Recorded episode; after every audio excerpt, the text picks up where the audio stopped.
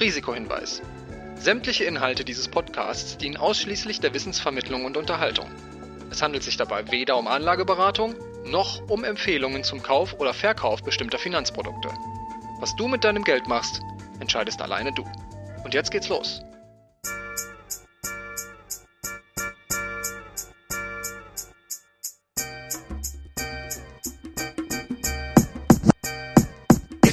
She Speaks Finance. Dein Investmentstart mit Barbara und Christine. Ja, hi Barbara. Wir nehmen ja heute wieder auf, aber heute ein bisschen anders als sonst, weil du bist mir heute aus dem Homeoffice in Bremen zugeschaltet, weil du ja noch ein bisschen angeschlagen bist. Wie geht's denn inzwischen? Hm, ja, momentan habe ich nur noch so Husten, Schnupfen und bin schlapp, aber ich hatte ja Corona und ich hatte sämtliche Symptome, außer den Geschmack und Geruchssinn. Den habe ich behalten, Gott sei Dank. Aber sonst hatte ich so ziemlich alle Symptome. Jetzt geht's aber wieder besser. Und auch wenn die Stimme nicht so da ist, freue ich mich total auf Sandra Klug heute aus der Verbraucherzentrale in Hamburg. Ich bin ja Fan von den Verbraucherzentralen, weil die einfach so gute Tipps haben und Hilfe zur Selbsthilfe geben bei so Themen wie Altersvorsorge und auch Versicherungen, mit denen ich mich jetzt und viele andere ja auch sich einfach nicht so gern beschäftigen. Ne? Das finde ich echt eine gute Sache diese unabhängige Beratung. Äh, witzig, dass du jetzt Beratung ansprichst, weil ich hatte dann nämlich neu schon wieder so ein Erlebnis. Ich war da bei meiner Hausbank, weil ich bin ja jetzt 30 und ich musste dann noch eins meiner letzten äh, jugendlichen Geschäftsmodelle quasi wechseln, weil ich hatte noch so ein junges Konto, das geht eigentlich nur bis 27 und es ist, es später aufgefallen, dass ich da ja langsam ein bisschen zu alt für bin. Deswegen war ich eigentlich nur da, um da was zu unterschreiben, dass ich jetzt ein anderes Kontomodell habe. Aber dann wurde gleich die Chance genutzt, mich erstmal nach meiner Altersvorsorge zu fragen und ja, wie ich das dann mache und was dann noch alles möglich wäre und ja, du weißt ja, ich bin großer Fan von ETF-Sparplänen. Habe das dann auch erstmal erzählt, dass ich das da habe und gut versorgt bin, aber da wurde dann gesagt, ja, das würde ja nicht ausreichen. Und das habe ich dann mal hinterfragt, warum denn nicht? Und dann meinten sie, ja, man bräuchte auf jeden Fall Fonds, weil die würden ja viel mehr bringen und alle, die ETFs hätten, würden ja im Alter dann merken, dass das gar nicht ausreichend ist. Das fand ich dann schon, ja, einen interessanten Rat, weil, ja, wir hatten ja auch schon mal drüber gesprochen, dass Fonds kosten natürlich erstmal viel mehr. Also die Grundgebühren sind viel höher als bei ETS und das muss man dann ja erstmal wieder an Rendite erwirtschaften quasi. Aber ich dachte mir so in dem Moment, dass, ja, weil wir das jetzt ja beruflich machen, dass wir das dann irgendwie wissen, aber hätte ich da jetzt keine Erfahrung mit, dann hätte mich das, glaube ich, total verunsichert, ob ich das jetzt richtig mache oder ob ich da was anderes abschließen müsste. Da war ich auf jeden Fall froh, ein bisschen Ahnung zu haben, aber so Beratung finde ich auch oft echt ein schwieriges Thema. Ich kann das voll nachvollziehen. Mir ging das gerade als Berufseinsteigerin so, dass ich auch aus dem Familienumfeld und von Bekannten 4000 Tipps bekommen habe und alle haben sich widersprochen und die Versicherung brauchst du oder da musst du auf jeden Fall einen Riester-Vertrag abschließen und dies und das und das darfst du auf keinen Fall machen und ich war total verwirrt. Kann ich mich auch noch total gut dran erinnern. Aber genau das sind ja auch die Themen von Sandra. Und da bin ich jetzt mal gespannt, was sie uns so für kluge Tipps und Tricks mit auf den Weg gibt. Ja, hi und willkommen Sandra. Schön, dass du heute bei uns bist. Du bist ja von der Verbraucherzentrale. Magst du uns einmal erzählen, was du da genau machst und wie du dazu gekommen bist? Ja, guten Morgen und erstmal vielen Dank für die Einladung, dass ich hier sein kann, freut mich sehr. Ja, ich bin bei der Verbraucherzentrale und das auch schon ziemlich lange, schon fast 20 Jahre mittlerweile. Und ähm, ich habe Jura studiert und ja, nach dem Examen brauchte ich einen Job und der war dann erstmal bei der Verbraucherzentrale. Und äh, ja, im Laufe der Jahre habe ich, also bin ich natürlich in diese Finanzthemen immer weiter reingerutscht. Ich habe mit allgemeiner Rechtsberatung angefangen und ähm, ja, leite mittlerweile die Abteilung Geldanlage, Altersvorsorge und Versicherung. Und wie kam es dazu, dass du dich mit dem Thema Finanzen beschäftigt hast oder woher kommt dein Interesse daran? Das ist eine ganz schön gemeine Frage, weil letztendlich ist das Interesse gekommen, weil ich damit Geld verdient habe, muss ich ganz ehrlich sagen. Als ich vor 20 Jahren fertig war mit meinem Staatsexamen, da gab es Juristen wie Sand am Meer und es gab einfach keine Jobs. Das war ganz anders als heute und ähm, wir haben einfach alles gemacht, womit wir 3,50 Mark verdienen konnten. Okay, es waren schon 3,50 Euro, aber ne? Und das war halt erstmal ein Job bei der Verbraucherzentrale. Und ähm, ja, da bin ich dann einfach hängen geblieben, habe mich, wie gesagt, immer mehr reingearbeitet und bin dann irgendwann vor allem bei Versicherungen hängen geblieben. Das ist so mein totaler Schwerpunkt. Ähm, habe Beratungen dazu gemacht, durfte fünf Jahre lang ein ganz tolles Projekt dazu leiten. Ja, und damit kam natürlich auch das Interesse. Und ich gebe zu, was auch motiviert, ist es natürlich auch Fehler von großen Unternehmen zu finden und die dann darauf hinzuweisen und so ein bisschen David gegen Goliath zu spielen. Das bringt dann einfach Spaß. Ja, und vielleicht bist du da ja auch genau die richtige Ansprechpartnerin, weil Finanzen, das ist ja immer noch so ein Thema, wo viele irgendwie denken, ah ja, vielleicht jetzt nicht das, was sie schon immer mal machen wollten oder wo sie gerne ihre Zeit für opfern quasi. Würdest du denn auch sagen, dass dir das im Moment auch irgendwie Spaß macht, dich so mit Finanzthemen und Kapitalanlage zu ähm, beschäftigen? Also ja, beruflich bringt mir das total viel Spaß. Äh, frag bitte nicht nach privat. Also ich gehöre auch zu den Leuten, die gerne mal ein halbes Jahr dafür brauchen, um einen ETF-Sparplan einzurichten. Also ich kann das nachvollziehen nachvollziehen, dass es im Privaten einfach was anderes ist als im Beruflichen. Aber du hast immerhin einen ETF-Sparplan ja, inzwischen. Das ist das denn auch so dein Schwerpunkt, Investmentthema, so ETFs? Ja, was die Investments angeht, schon. Meine Hauptanlage, will ich mal sagen, ist eigentlich meine Immobilie. Also das Abzahlen des Kredites steht einfach erstmal im Vordergrund. Aber nebenbei spare ich auch ein bisschen, ja. Was hältst du denn von speziellen Angeboten mit Investmenttipps für Frauen? Denkst du, die brauchen andere Tipps oder brauchen die einfach andere Ratschläge? Wie ist das so in der Beratung, wenn die zu euch kommen? Was sind da so die Themen? Mhm. Also grundsätzlich ist es erstmal so, Geldanlage ist Geldanlage, egal ob Frau oder Mann. Äh, es sind immer die gleichen Mechanismen, es sind die gleichen Kriterien. Nur der Unterschied ist, dass die Ausgangslage häufig eine andere ist. Also wir haben dann eben dann doch noch viele Frauen, die nur Teilzeit gearbeitet haben oder eine ganze Weile gar nicht gearbeitet haben wegen der Kinder. Da hat sich leider noch nicht so ganz viel verändert, wie wir das gerne wünschen würden. Und dementsprechend ist die Ausgangslage tatsächlich häufig eben eine andere, weil weniger gesetzliche Rente zu erwarten ist und so. Aber die Kriterien, wie lege ich mein Geld an, das ist für alle das Gleiche. Deswegen finde ich immer so ein bisschen, naja, Geldanlage für Frauen, Geldanlage ist Geldanlage für Menschen, so. Und man muss einfach speziell hingucken, wie ist denn die Situation und wie ist der Bedarf. Und das kann möglicherweise eben unterschiedlich sein. Hast du denn auch das Gefühl, dass die Sorgen unterschiedlich sind? Also so bei Männern und Frauen, also jetzt gar nicht quasi erstmal, dass sie jetzt zu wenig Geld haben, das ist ja irgendwie gleich, aber so irgendwie die Berührungsängste, die es mit Investments gibt oder so, gibt's da Unterschiede? Also ja, ich glaube, das ist dann doch tatsächlich häufig so, dass Frauen ähm, eher ein bisschen zurückhaltender sind, ein bisschen sicherheitsorientierter, ein bisschen konservativer. Ähm, erstmal so von der Grundhaltung und ähm, häufig mit Sicherheit eine Spareinlage bei einer Bank assoziieren ähm, und da eben einfach ein bisschen Berührungsängste vielleicht haben, Sicherheit auch mal anders zu definieren und zu sagen, auch durch eine ganz breite Streuung und eine andere Investition in Aktien, Fonds, ETFs, wie auch immer, ähm, kriege ich auch eine Art von Sicherheit hin. Ähm, da muss, glaube ich, ein bisschen Umdenken stattfinden, haben aber auch einige Männer. Also es ist nicht so, dass es nur Frauen so haben, aber tendenziell würde ich schon sagen, dieses Sicherheitsbedürfnis ist wahrscheinlich bei Frauen größer. Wie ist es denn, wenn Frauen und Männer zu dir in die Beratung kommen, in die Verbraucherzentrale? Was sind denn so die häufigsten Fragen, die sie da stellen und wenn sie halt mit ihrem Investment starten wollen? Auch was sind so Stolpersteine oder so Missverständnisse und wie räumst du die eigentlich aus dem Weg? In deiner Frage sind ganz viele verschiedene Einzelfragen drin. Ich versuche sie meiner Reihe nach zu beantworten. Ja. also wir müssen erstmal differenzieren zwischen Leuten, die wirklich noch gar nichts gemacht haben, die ganz von vornherein anfangen und ich sag mal zwischen denen, die schon ein bisschen gemacht haben. Bei denen, die schon ein bisschen gemacht haben, ist momentan die absolut häufigste Frage, ist mein Riester-Vertrag gut? Das ist, glaube ich, die Frage, mit der wir uns gerade zu 60 Prozent auseinandersetzen. Das liegt daran, dass viele halt irgendwie gehört haben, sie müssen was machen und Riester haben sie irgendwie mal gehört und man in jeder Bankfiliale wird man angesprochen und ganz viele haben dann vielleicht doch mal einen Vertrag abgeschlossen und jetzt sind sie aufgrund der Berichterstattung natürlich total am Zweifeln, ob das überhaupt sinnvoll ist. Und dann muss man sich natürlich den einzelnen Vertrag angucken und die einzelne Lebenssituation und tatsächlich muss man wohl wirklich in, bei vielen Fällen sagen, dass es so in der Form, wie es durchgeführt wird, nicht sinnvoll ist. Aber das ist immer individuell zu betrachten, da kann man auch keine Pauschalaussage treffen, aber das ist das, was ich am allermeisten höre gerade. Bei denen, die von vornherein anfangen, mm, ist, glaube ich, erstmal der Punkt, dass sich häufig irgendwie auf Geldanlage gestürzt wird. Also ne, das sind so Fetzen, die mal aufgefangen wurden. ETF ist sicherlich gerade der heiße Scheiß, davon haben die meisten schon mal gehört. Dabei wird aber ganz häufig übersehen, dass vor Kapitalanlage und Kapitalaufbau erstmal die Risikoabsicherung kommt. Also es ist einfach total wichtig, dass man eben gut versichert ist, denn äh, alle existenziell bedrohlichen Risiken gefährden natürlich auch mein Vermögen, wenn ich schon was aufgebaut habe. Also habe ich keine private Haftpflichtversicherung, ich richte aber einen Schaden an, dann ist alles, was ich mir erspart habe, weg. Deswegen braucht halt jeder erstmal eine private Haftpflichtversicherung.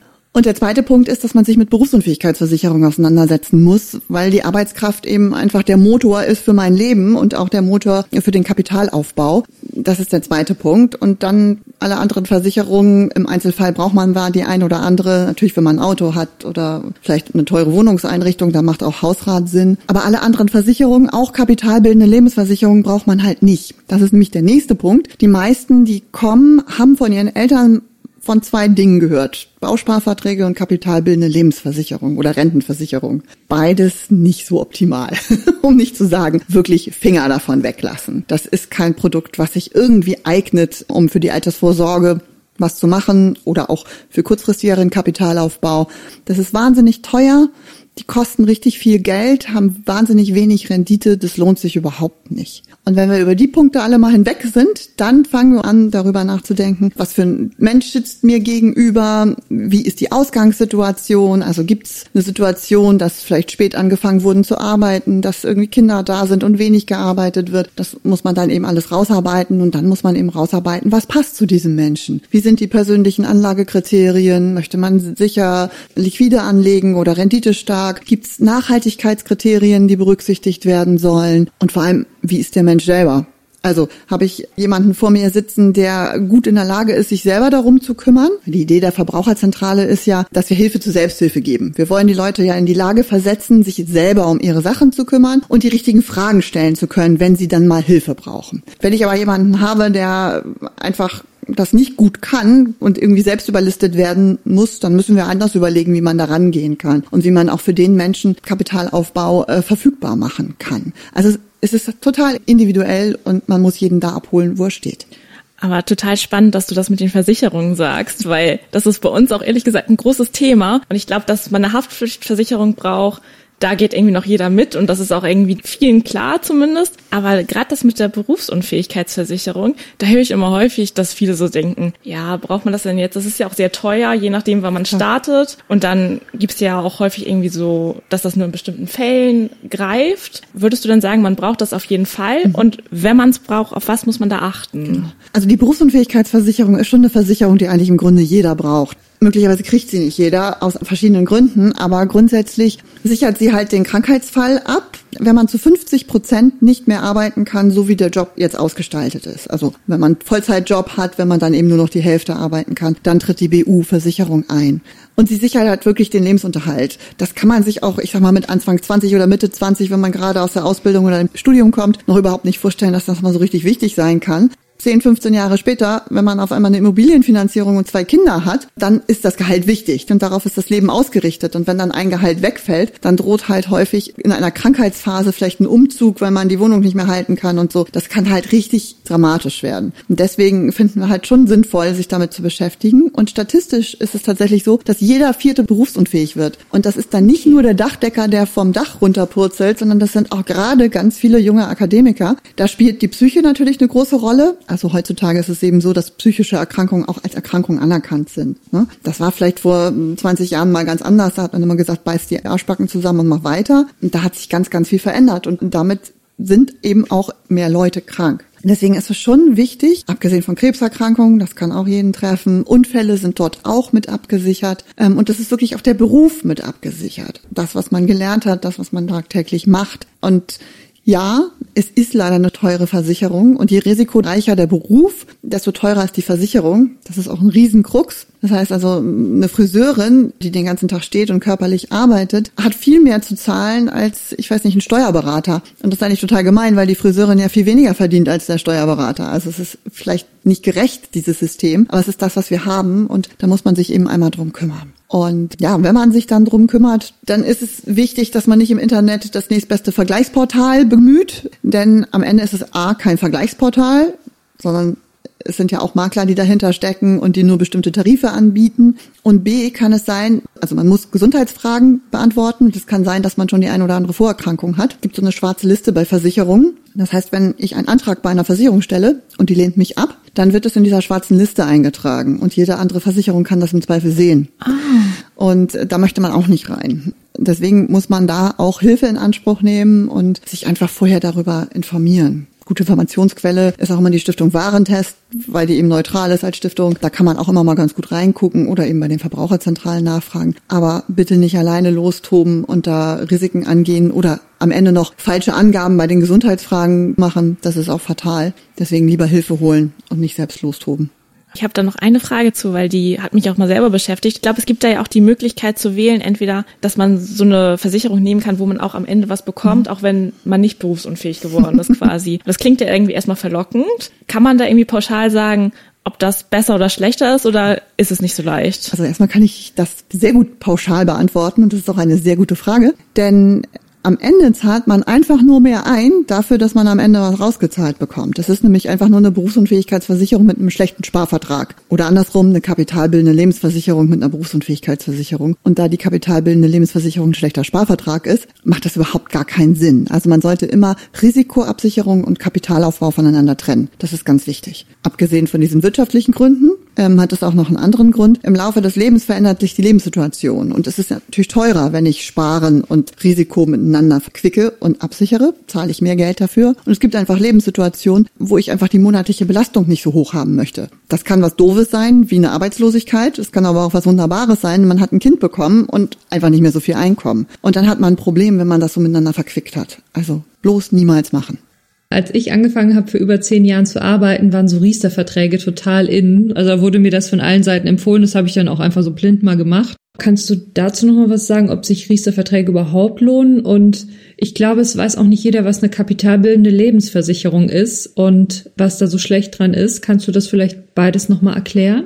Fange ich erstmal mit den kapitalbildenden Lebensversicherungen an. Also kapitalbildende Lebensversicherungen sind Sparverträge im Versicherungsmantel. Wenn ich 100 Euro pro Monat einzahle, dann gehen ungefähr 8 bis 15 Prozent von diesem monatlichen Beitrag an Verwaltungskosten weg. Jeden Monat wieder für die schicken Glaspaläste, für den Papierkram, den man zugeschickt kriegt, das muss alles bezahlt werden. Dann hat man eben noch einen Risikoschutz, also den Todesfallschutz mit drin, gehen wahrscheinlich nochmal so 10 Prozent vom Beitrag weg. Das heißt, im Spartopf landen überhaupt nur noch 75 bis 85 Prozent, je nach Versicherungsgesellschaft. Noch dazu kommen Abschluss- und Vertriebskosten. Die liegen im Branchenschnitt über vier Prozent der insgesamt einzuzahlenden Beiträge. Das kriegt der Vermittler. Das sind die Provisionskosten im Wesentlichen. Das heißt, es ist erstmal sehr teuer. Bei klassischen Versicherungen wird der Sparanteil, also die 100 Euro minus unserer Kosten, momentan mit 0,25 Prozent verzinst. Das heißt also, am Ende der Laufzeit kriegt man nicht mal das raus, was man eingezahlt hat, nur damit man ungefähr eine Vorstellung davon hat. Dann gibt es auch fondgebundene Verträge. Da wird also dieser Sparanteil dann in Fonds reingepackt, die häufig auch sehr teuer sind. Ähm, es gibt nur eine begrenzte Auswahl, nämlich das, was die Versicherung eben anbietet. Es guckt während der Laufzeit niemand drauf, ob dieser Fonds noch gut ist oder ob man da vielleicht in einen anderen wechseln sollte. Und ähm, ja, auch der Fonds kostet Geld. Das heißt, es ist einfach unfassbar teuer und es kommt wenig bei rum. Das kann man selber viel, viel besser machen. Deswegen raten wir grundsätzlich von kapitalbildenden Versicherungen ab und das eben auch schon seit Jahrzehnten. Das ist auch wirklich nichts Neues. Es gibt ja auch die kapitalbildenden Rentenversicherungen. Äh, die haben dann noch die Möglichkeit, das Kapital, was man angespart hat, hinten heraus als Rente sich wieder auszahlen zu lassen. Da sind die Renten so schlecht im Verhältnis zu dem, was da an Kapital drin ist, dass man, weiß ich nicht, mindestens 95 werden muss. Die Kinder von heute müssen über 100 werden, um überhaupt nur das rauszukriegen, was zum Renteneintrittsalter zur Verfügung steht. Also das ist eine Wette aufs eigene Leben, die in der Regel nicht für einen ausgeht. Es gibt wenig Menschen, die deutlich über 100 werden.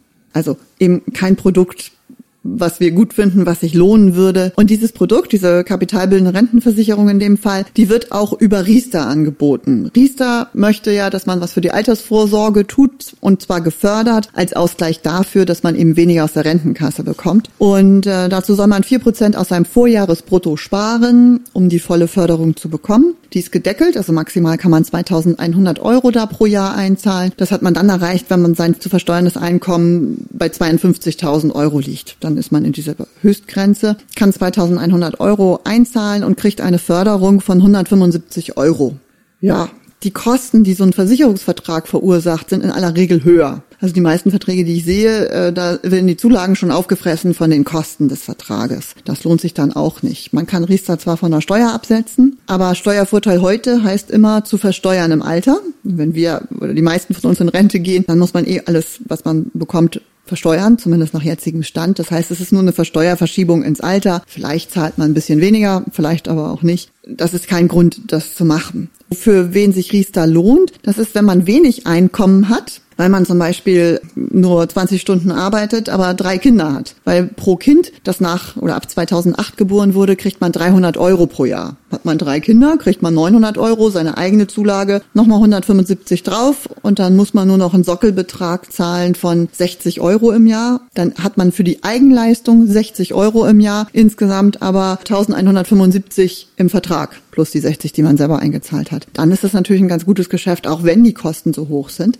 Es gibt noch andere Riester-Verträge, es gibt Fondssparpläne und Banksparpläne. Die werden aber nicht mehr angeboten. Deswegen würde ich das jetzt hier nicht episch ausbreiten. Wenn man noch so einen alten Vertrag hat, dann kann das auch sein, dass man sagt, dass der gar nicht so schlecht ist und man ihn weiterführen sollte.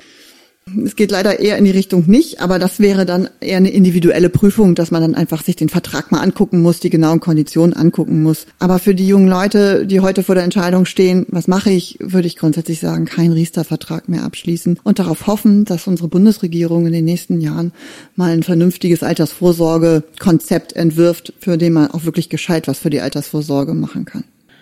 Ja, das klingt ja jetzt erstmal nicht so gut für alle Versicherungslösungen, die so angeboten werden. Und ja, auf die Bundesregierung warten ist jetzt wahrscheinlich auch nicht das beste Konzept. Also muss man sich ja wahrscheinlich dann doch leider irgendwie selber kümmern. Genau. Was ratet ihr denn bei der Verbraucherzentrale? Jetzt sagen wir mal so, ja, Leuten in unserem Alter, so um die 30, die gerade angefangen haben mhm. zu arbeiten, wie sollten die sich am besten um ihre Altersvorsorge kümmern?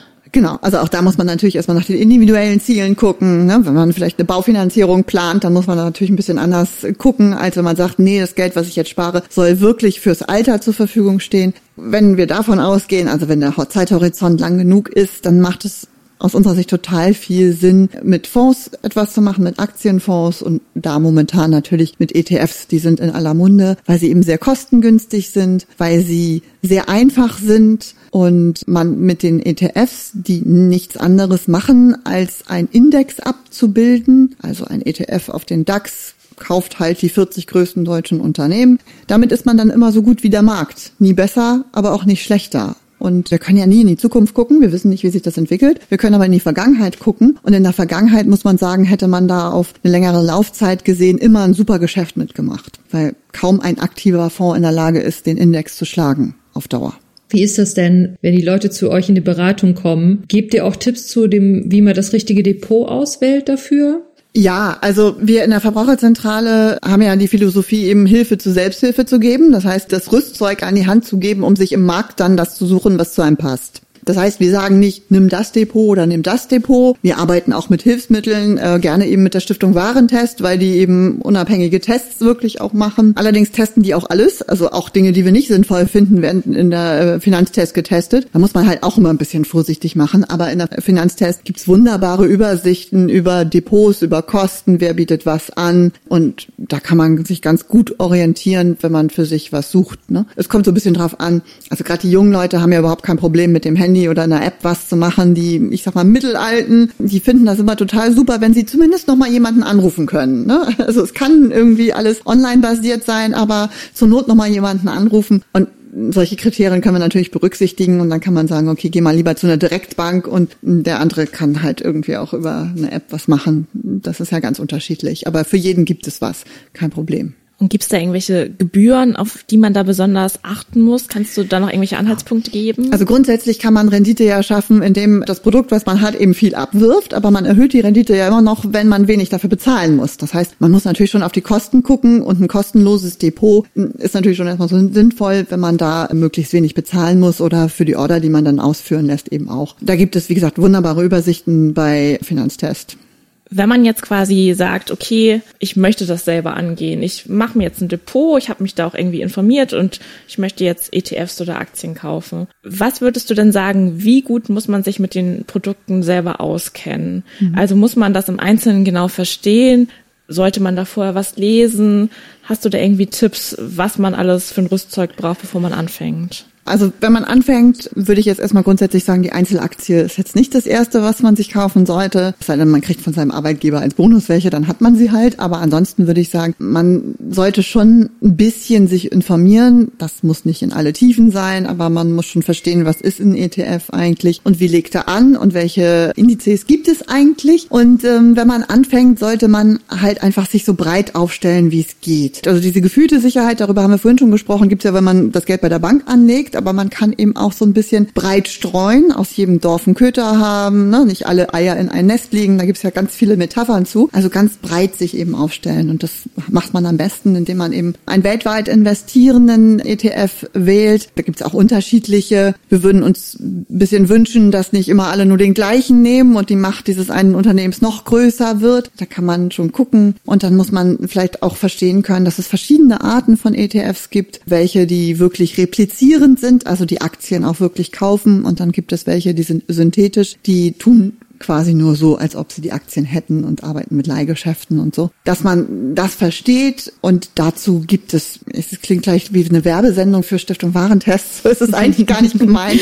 Aber der Vorteil ist halt eben einfach, dass die wirklich eine Stiftung sind, kein Verkaufsinteresse haben und dementsprechend kann man da halt sich auch gut orientieren. Da gibt es gutes Infomaterial. Es gibt aber auch Honorarberater, also nicht nur die Verbraucherzentralen, es gibt natürlich auch über uns hinaus Honorarberater, die den Leuten auch das Wissen vermitteln, zum Teil auch mit denen die Anlagen machen. Das ist auch äh, gut, wenn man das nicht alleine machen möchte. Wichtig ist immer, dass man äh, kritisch ist dass man niemandem folgt, der behauptet, er kann es besonders gut. Also gerade bei jungen Leuten, viele kennen das äh, bei TikTok oder Instagram, tummeln sich so einige Menschen vor dicken, fetten Autos, die sagen, sie wissen jetzt irgendwie, wie man Geld anlegt und innerhalb von drei Tagen äh, fünf Millionen äh, Euro auf der hohen Kante hat. Das ist natürlich alles Käse, ne? das ist alles totaler Quatsch. Da braucht man einfach ein gesundes Bauchgefühl und dann kann man das selber wirklich gut machen, ohne sich zu intensiv damit zu beschäftigen. Und das Gute ist, wenn man in ETFs einen Sparplan macht, das ist eigentlich auch am besten ist, wenn man gar nicht hinguckt, weil das Ding entwickelt sich natürlich über eine lange Zeit und es ist keine kurzfristige Geldanlage, sondern braucht einen langfristigen Anlagehorizont. Am besten 10, 15 Jahre mitbringen und zwischendurch auch nicht mehr hingucken. Wir hören in der Beratung immer, ich habe an der Börse so viel Geld verloren, ich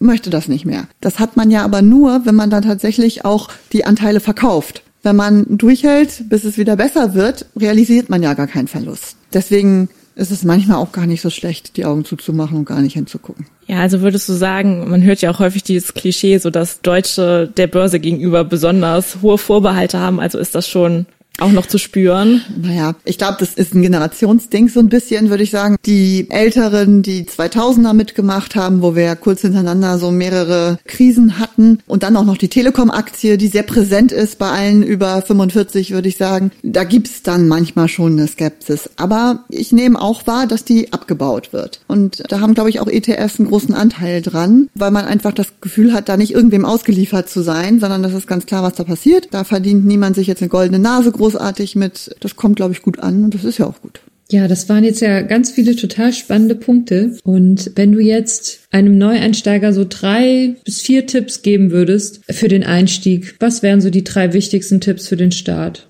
Mm, die drei wichtigsten Tipps für den Start. Risiken absichern, dann äh, sich kritisch damit auseinandersetzen, es muss nicht die Lösung sein, das alles selber zu machen, das wäre vielleicht am schönsten, aber man muss wissen im Zweifel, mit wem man das macht. Das heißt, lieber mehr fragen, kritisch sein, es hinterfragen und am Ende vor allem keine Versicherung abschließen. Damit macht man schon eine Menge richtig. Zu dem kritisch sein ist mir gerade noch was eingefallen, weil zum Beispiel so auf Instagram oder so, da gibt's ja auch ja recht viele, ich weiß nicht, ob man sie Influencer nennen soll oder Blogger, gerade auch so im Bereich für Frauen, die dann jetzt vielleicht nicht mhm. da mit fetten Autos oder so posen, aber jetzt eher vielleicht sagen, ja, du kannst auch bei mir Kurse machen, mhm. bring ich dir ganz viel bei und gib dir ganz viel Sicherheit. Mhm. Die sind halt häufig schon sehr teuer. Also da kann genau. man schon mal mehrere tausend Euro für ausgeben. Ja, ja. Was hältst du denn von sowas? Also grundsätzlich habe ich in diesen 20 Jahren, in denen ich in der Verbraucherzentrale arbeite, schon unter dem Deckmantel, wir sind die Frauen und wir für uns und so auch schon eine Menge Mist erlebt. Das ist nicht das, was jetzt ähm, du gerade als Beispiel gebracht hattest, aber es gibt einfach im Vertrieb äh, Leute, die natürlich gegen Provision dann Mist verkaufen und das unter dem Deckmantel der Frau. Das ist schon mal erstmal schwierig. Das ist die eine Seite. Die andere Seite ist, dass hier so eine Art Lifestyle verkauft wird. Ne? Also es ist Wissen, was vermittelt wird, was sicherlich inhaltlich auch gar nicht verkehrt ist, aber zu einem wahnsinnig hohen Preis. Und ähm, das ist schon so ein bisschen so, weiß ich nicht, man kann beim Breitensportverein Yoga machen und zahlt relativ wenig dafür, aber ich kann mir auch einen teuren Privatlehrer für meinen Yogakurs holen und zahle dann richtig viel dafür. Das muss ich nicht. Der Sport bleibt der gleiche. So. Und so ein bisschen ist es vielleicht auch bei diesen Frauenportalen oder Anbieterinnen. Da gibt es übrigens welche, die auch gar nicht so teuer sind und es gibt welche, die sehr teuer sind. Ich persönlich finde es viel zu teuer. Ich finde, bei manchen ist es auch nicht klar, wie teuer es ist. Es wird nicht transparent dargestellt. Das ist auch etwas, was ich nicht gut finde. Ähm, mögen die Inhalte richtig sein, aber äh, zu einem seriösen Auftreten, finde ich, gehört auch irgendwie immer die Transparenz. Und wenn mir das nicht klar ist, wie viel Euro das nun genau kostet, finde ich, da fehlt irgendwas. Gefällt mir persönlich nicht so gut. Ich mag es einfach transparent und ich weiß halt nicht, ich habe solche Kurse zugegebenermaßen noch nicht besucht. Mir ist es zu teuer. Ich glaube, ich brauche es vielleicht auch nicht unbedingt, aber ich weiß auch nicht, wie individuell da die Inhalte sind, wenn ich immer an solchen Gruppensitzungen dann oder Seminaren teilnehme, was ja jetzt auch viel online ist. Und für uns ist ja wichtig, der Einzelne ist der Ausgangspunkt und den muss man abholen. Und da weiß ich nicht, wie gut das da umgesetzt werden kann. Aber für diejenigen, die das unbedingt wollen, brauchen, es ist halt teuer und wenn man das Geld schon mal in eine ETF einsparen könnte, hat man am Ende auf jeden Fall eine ganze Menge mehr. Vielleicht wäre das sinnvoller. Wie regelst du eigentlich deine Altersvorsorge? Auf welche Produkte setzt du so? Ich habe erstmal eine Immobilie in Hamburg und die muss noch abbezahlt werden. Insofern ist das ein Teil meiner Altersvorsorge. Äh, dann habe ich einen ETF-Sparplan. Ich habe ein Tagesgeldkonto, auf dem Geld ist. Ich habe tatsächlich einen Bausparvertrag. Den habe ich nicht für die tolle Rendite, sondern den habe ich tatsächlich für den Fall, dass einfach nur ein kleiner Kredit genommen werden muss, weil die Heizungsanlage neu gemacht werden muss. Das ist wirtschaftlich wahrscheinlich nicht das Prallste, was man machen kann. Für mich ist es aber das Einfachste. Manchmal sind das nämlich auch Kriterien. Männer sind im Übrigen keine Altersvorsorge. Jeder muss auf sich selber achten. Ne? Das ist schon klar. Man kann sich nicht zurücklehnen, weil man Mann hat ja gut verdient. So einfach ist es halt irgendwie nicht. Aber trotzdem muss man die Familie zusammendenken. Ja, das war doch auch gerade der Satz, äh, Männer sind keine Altersvorsorge. Ich glaube, das weiß jeder aber setzt es nicht so unbedingt um. Aber das ist doch ein super Endsatz für unser Gespräch, würde ich sagen. Ja, vielen, vielen Dank für diese tollen Infos, auch gerade zu diesen Versicherungen. Ich habe wieder ganz viel gelernt heute und vielen Dank, dass du da warst. Sehr gerne. Vielen Dank für die Einladung. Hat mir viel Spaß gebracht mit euch. War echt spannend. Vielleicht hören wir uns ja nochmal wieder zu einem Versicherungsspezial ja, oder was ähnlichem.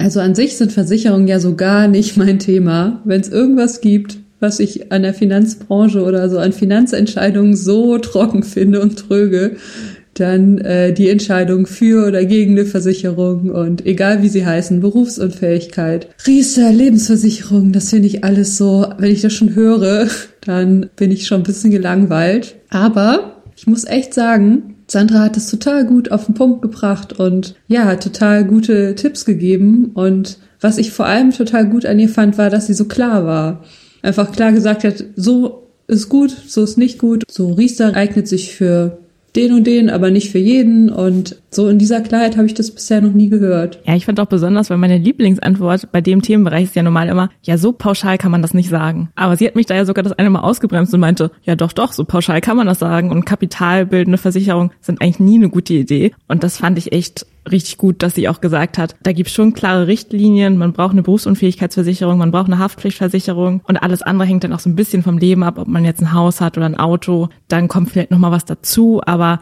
dass sie halt auch meinte, ja, Versicherung und Kapitalbildung sollte man immer trennen. Diesen Tipp hatte ich jetzt nicht so auf dem Schirm und ich weiß jetzt nicht, ob ich da quasi einfach mich noch nie so informiert habe und dass das jetzt nur für mich total neu war oder ging es dir da genauso, dass du diese Unterscheidung jetzt auch nicht so kanntest? Also ich habe mich ziemlich ertappt gefühlt, als sie das gesagt hat mit der Kapitalbildung, dass man Kapitalbildung und Versicherung trennen sollte. Weil als ich vor 14 Jahren angefangen habe zu arbeiten, weil das weiß ich noch ganz genau, da habe ich in der ersten Woche direkt auch mal eine Berufsunfähigkeitsversicherung abgeschlossen, bei der man am Ende noch mal Geld rausbekommt, wenn man sie nicht nutzt also wenn man sie nicht nutzen muss. Und dachte, das ist total die gute Idee und Berufsunfähigkeitsversicherung in der Form, so brauche ich das auf jeden Fall. Und ja, jetzt bin ich jetzt auch ein bisschen skeptisch und will mir das mal genauer angucken, weil sie ja davon nicht begeistert ist. In der gleichen Woche habe ich übrigens auch noch eine Riester-Versicherung abgeschlossen, eine vorgebundene. Und ja, vielleicht muss ich mir die auch mal genauer angucken. Ja, ich glaube, zu dem Thema, da könnten wir auch echt nochmal genauer einsteigen in einer unserer nächsten Folgen, weil ich habe das Gefühl, da gibt es dafür noch so einige Sachen, die man dann nochmal genauer beleuchten könnte. Aber ja, ich glaube, für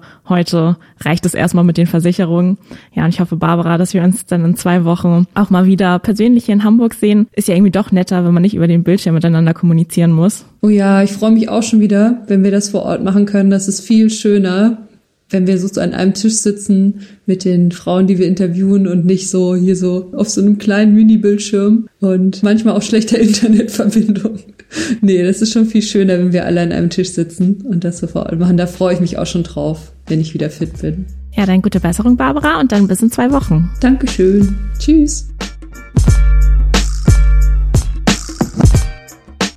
She Speaks Finance ist ein Mint Original Podcast. Redaktion Barbara Box und Christine Jans. Produktion und Schnitt Jared Schmidtke. Für mehr feinen Content folgt uns auf Instagram, TikTok oder LinkedIn.